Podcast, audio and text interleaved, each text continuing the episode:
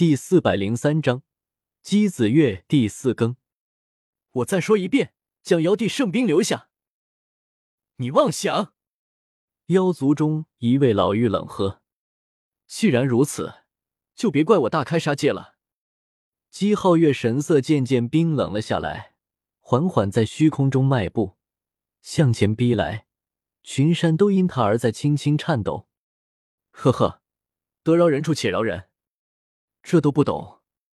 这个时候，叶天秀终于是从妖族之中走了出来，悬浮在空中，背生双翼，淡淡看着姬皓月：“你又是何人？”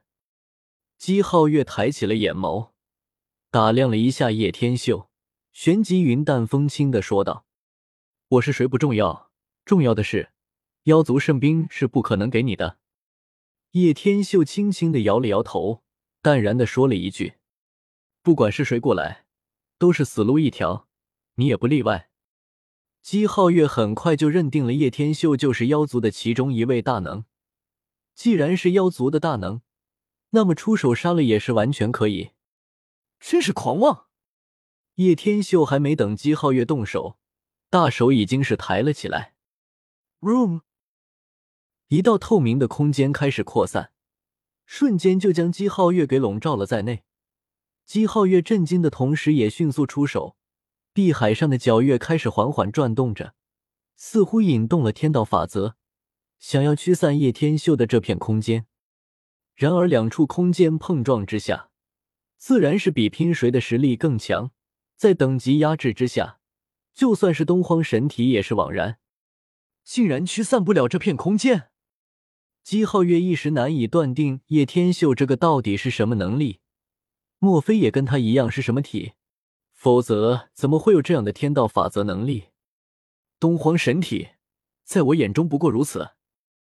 叶天秀手指轻弹了一下，姬皓月的身体立马分裂成了四分五裂的模样，残肢乱飞，一下子惊呆了姬皓月。最要命的还是姬家的三位长老，这可是姬家的东荒神体，若是就这么死了的话，绝对要命。因此，看到了姬皓月四分五裂的时候，一个个都吓得魂都差点飞出来了。杀！保住少爷！那些长老一个个都这么不要命，都冲了过来。为了保存东荒神体，他们可不能让叶天秀杀了姬皓月的。在妖族这边，一个个都目瞪口呆，就连老妪还有许多大能，竟然都不是姬皓月的对手之下。然而叶天秀一出手，直接就制服了东荒神体姬皓月，这未免也太假了吧！这家伙真的可怕，竟然连东荒神体也都能压制。颜如玉此时此刻总算看到了叶天秀的强大，之前也只是听说，真正看叶天秀出手几乎没有。现在一见，真的是不得不承认这家伙的强大之处。真的是让人望尘莫及。告诉姬家，妖族有我叶帝守住，你们谁都妄想再打妖族一丝念头，否则我可以徒手灭了你们姬家。叶天秀淡淡的说了一声，话语之中尽是霸气的神色，所有人都不敢怀疑这话的真实性。好好，只要你能把姬皓月变回去，一切都依了你。几名长老慌的不行。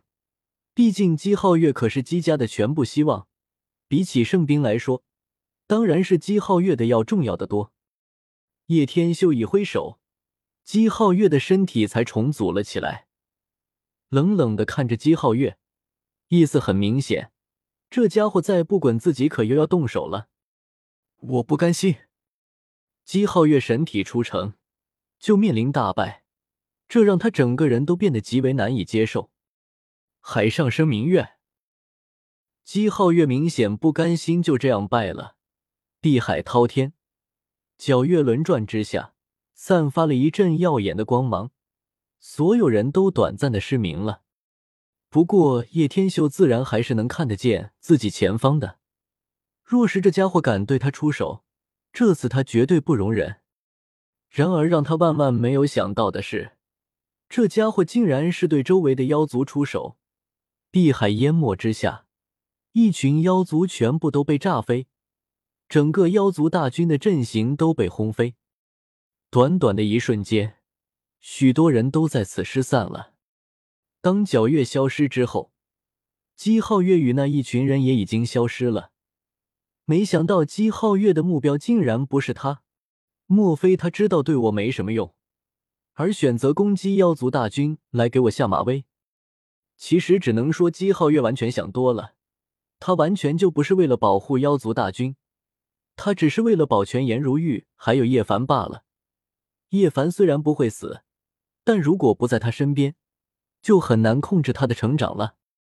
这家伙如果不是还有用，刚才自己就动手杀了。没想到傲气如此强。叶天秀眯起了双眸，淡淡的说着。偏头望去的时候。颜如玉不见了，比比东也不见了，叶凡也是不见了。卧槽，他们几个不会是被掳走了吧？不对，颜如玉有苦海种金莲，还有圣器，被掳走没那么简单。那难道他们都是被海上生明月轰散了？叶天秀这么想着，摇了摇头。姬子月身上有着他要的秘密，所以还不能杀姬皓月。没想到这样反而让这家伙来了这么一手，叶天秀连忙往前面飞了过去，试图要找到他们的踪迹，但似乎都诡异的消失了一般，方圆百里之内都没有了他们的踪迹。至于城镇人口众多，根本不可能立马找得到。不管了，叶凡不可能马上找得到了，现在要去青铜仙门那里。若是叶凡在那里，倒也可以找回他，并且封住他的机缘。如果不在，自己也正好可以去青铜仙门那里。至于比比东的实力足够强大，一般人还真奈何不了他。不过叶天秀知道青铜仙门，但是可不知道确切的位置，一时之间犯了难。飞过大山之后，很快发现了远处的紫衣少女。咦？这个紫衣少女不正是姬子月吗？周围还有好几个长老的尸体，莫非这里也发生了大战？叶天秀愣了一下，飞了过去的时候，已经收回了翅膀。姬子月似乎已经受了伤。该死的，还好有印记，不然本姑娘年轻貌美的，还没有名震东荒，恐怕就要死在这里了。